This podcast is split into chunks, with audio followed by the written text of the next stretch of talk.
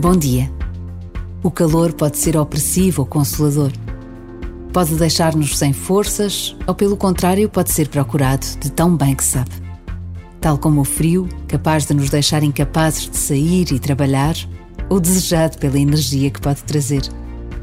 Podemos controlar a temperatura dentro de nossas casas, nos transportes, nas lojas.